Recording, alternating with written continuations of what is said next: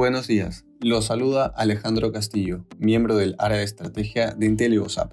El día de hoy, jueves 9 de diciembre, los futuros en Estados Unidos señalan pérdidas al inicio de la jornada. Los inversionistas se mantienen cautos ante la imposición de mayores restricciones por parte de ciertos gobiernos alrededor del mundo para tratar de detener el avance de la variante Omicron. Esto se da a pesar de que Pfizer y BioNTech anunciaron ayer que, en un estudio preliminar, encontraron que tres dosis de su vacuna neutralizan esta variante. Por otra parte, también se espera el dato de inflación que se publicará mañana.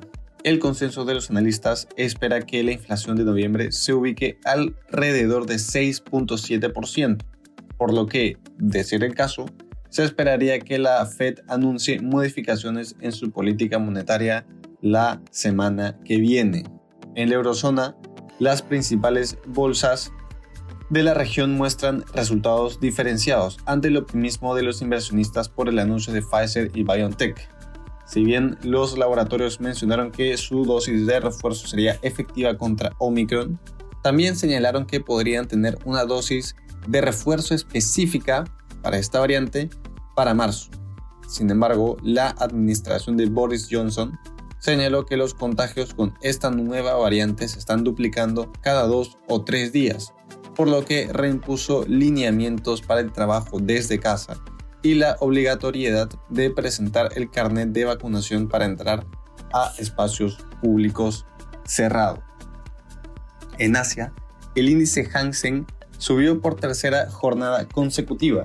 Los avances se dieron luego de que se reportara que la inflación en las fábricas se desaceleró en noviembre, lo que le daría un mayor margen al Banco Popular de China para continuar con medidas de estímulo monetario.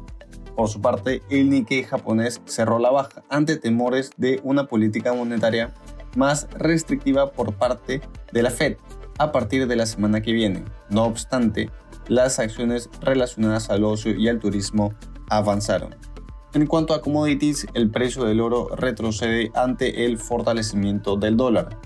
Por otra parte, los precios del cobre y del petróleo caen debido a la posibilidad de una menor demanda en el muy corto plazo. Muchas gracias por su atención y si tuviera alguna consulta no duden en contactarse con su asesor.